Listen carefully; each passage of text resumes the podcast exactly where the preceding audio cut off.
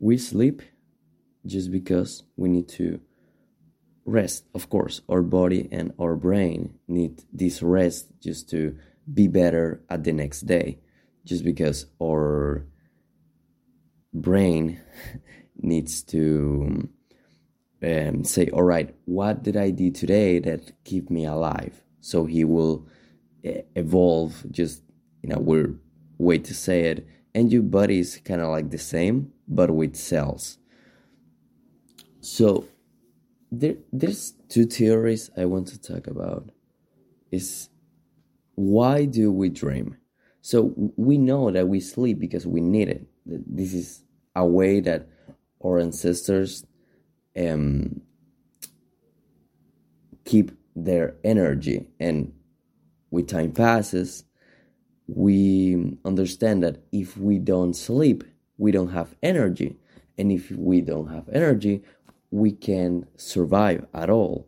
So we understand that we need to rest so we can get better. It's the same with when you work out. You need to have your rest day so your body can create muscle and can make your body more strong. So, having this in count, why do we dream?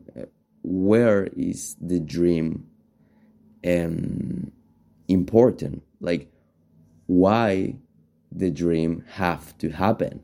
Well as far as i know we don't have a certain answer to this question but what we have is two theories that i find very interesting.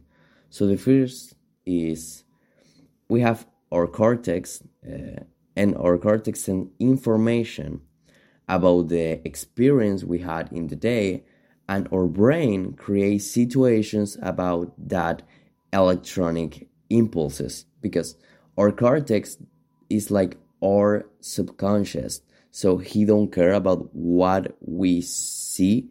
He's more about how we do our process. So your cortex which is your subconscious um, send these electronic impulses and then your conscious uh, br- part of your brain freak out and he have to do something.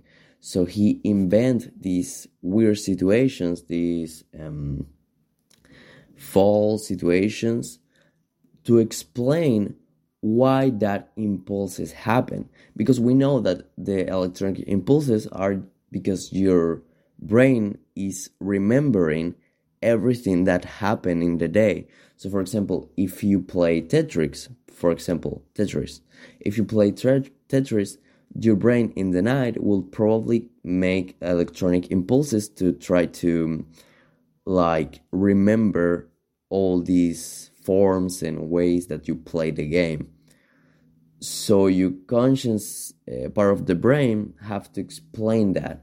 And he create these false situations in which they are pretty random because of that because your brain is trying to make sense about the things that are happening.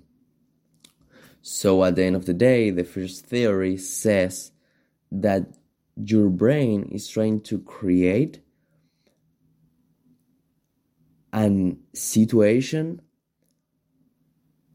because you are learning about what you do in the day I think.